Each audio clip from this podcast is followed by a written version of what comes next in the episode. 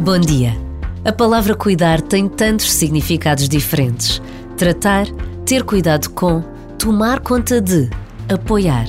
E o ato de cuidar traz sempre consigo uma capacidade de sairmos de nós próprios e de nos voltarmos para o outro. Seja por laços familiares ou questões profissionais, a verdade é que sem cuidadores, a nossa sociedade não resiste. Cuidadores que precisam de reconhecimento e de condições para cuidarem.